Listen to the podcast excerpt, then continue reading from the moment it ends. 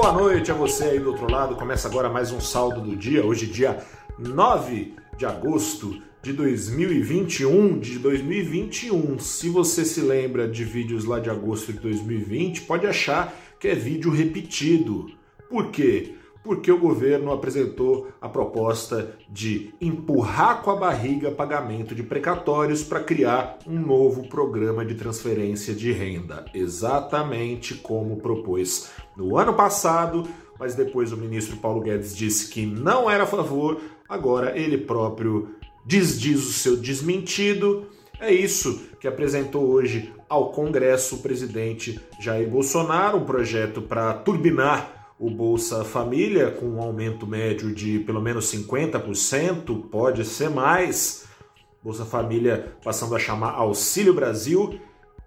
Como é que vai pagar? Como já disse, postergando o pagamento de precatórios. O governo enviou uma PEC dos precatórios. Naquela ocasião, o ministro Paulo Guedes dizia que, depois da repercussão da primeira vez que apresentou, né, dizia que é, um novo programa de, de transferência de renda não poderia ser pago, nas palavras dele, com um puxadinho, com uma verba que não era constante, que não trazia previsibilidade. Ele agora, quando apresentou a PEC, falou que essa PEC traz previsibilidade. Esse é o Brasilzão velho de guerra, com isso o dólar chegou hoje a embicar mais de 1%, trouxe um refresco ao longo do dia, palavras trouxeram é, refresco ao longo do dia, palavras do relator, da, do relator não, perdão, do ministro da Cidadania, é, o senhor João Roma, falando que vai respeitar o teto de gastos, coisa e tal.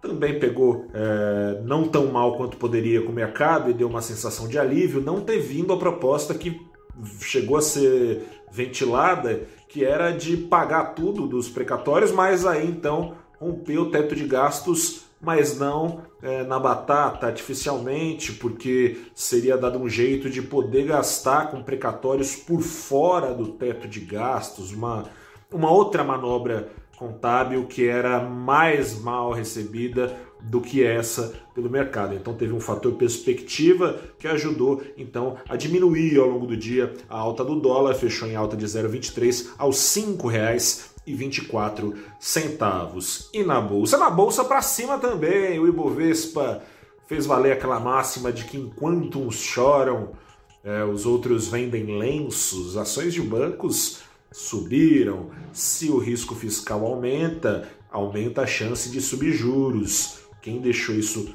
mais claro ainda do que nos comunicados anteriores foi o Banco Central na semana passada. Aliás, nessa terça-feira tem ata dessa última reunião, pode sair maiores detalhes da decisão tomada, que foi de subir juros para controlar a inflação e de subir mais do que era pensado, subiu um ponto, pode ser está é, aberto o caminho para mais uma alta de um ponto na próxima reunião. Hoje tinha gente falando em 1,25 no mercado, então tem muita água para rolar aí.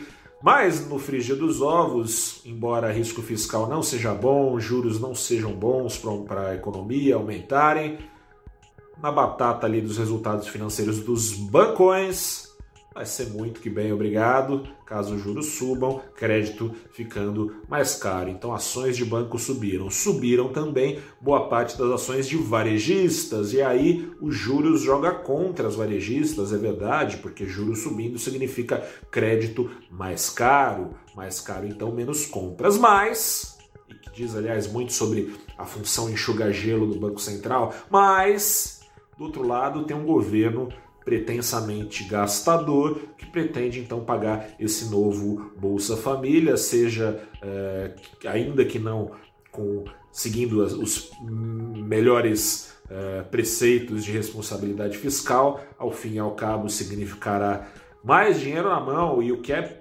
importante deixar claro aqui, o problema não é botar mais dinheiro na mão dos mais pobres, é preciso botar dinheiro na mão dos mais pobres, o problema é a forma mas com mais dinheiro é, nas mãos dos brasileiros mais, mais pobres. Tendem as varejistas, não à toa, a quem se beneficiou mais foi a ação do hipermercado atacadista Açaí hoje entre as varejistas. Disse que o problema não era o Bolsa Família e não é, pode chamar Bolsa Família, Auxílio Brasil, Renda Brasil, Renda Cidadã, Renda Mínima, Renda Básica. É um programa consensual, é, consensualmente efetivo para tirar famílias da, da pobreza, inserir no mercado consumidor e, claro, permitir então que essas famílias possam colocar os seus filhos na escola, porque esses filhos não precisam trabalhar, por exemplo, desde cedo para colocar comida na mesa, enfim, traz uma série de benefícios é, provados pela Academia de Economia, é, um programa de transferência de renda para os mais pobres, dinheiro na mão diretamente dos mais pobres. O problema é a forma, né? A gente poderia financiar isso cortando gastos, não é o caso. Poderia, por exemplo, unificar programas hoje em vigor na rede de proteção social, não tão eficientes assim em termos de distribuição de renda. É o caso do abono salarial, que não chega exatamente para os paupérrimos, aqueles que mais precisam.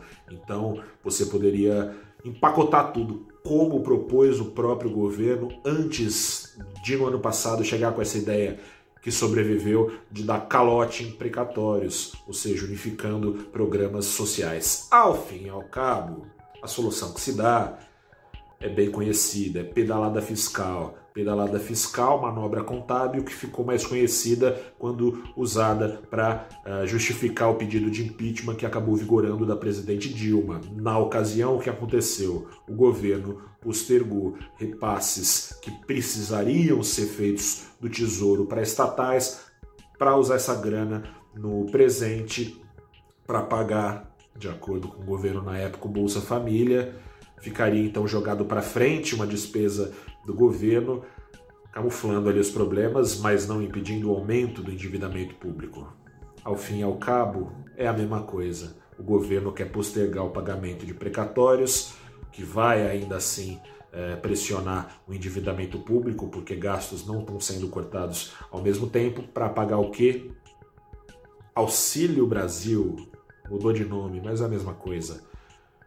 Bolsa Família. Ainda assim, com essas ações sendo beneficiadas, o Ibovespa conseguiu se segurar ali quase de lado, né? Uma alta hoje só de 0,17%, com bancos e varejistas e algumas ações com dados programados para sair também sendo beneficiadas, caso dos frigoríficos, caso das empresas de celulose. Eu sou Gustavo Ferreira, repórter do valorinvest.com. Te convido a continuar acessando aqui o nosso canal em especial, um papo que eu levei hoje pela manhã com o Alexandre Espírito Santo, do canal do YouTube do valorinvest.com. Alexandre Espírito Santo, professor do IBMEC Rio de Janeiro e economista-chefe da Oraman. Batemos um papo também com a Tatiana Pinheiro, ela é economista-chefe também da Panambi Capital. O papo foi isso tudo aqui que a gente está tá, tratando é muita emoção. Eu sou Gustavo Ferreira, repórter do ValorInvest.com. Desejo a você uma boa noite, uma boa semana. Até a próxima e tchau.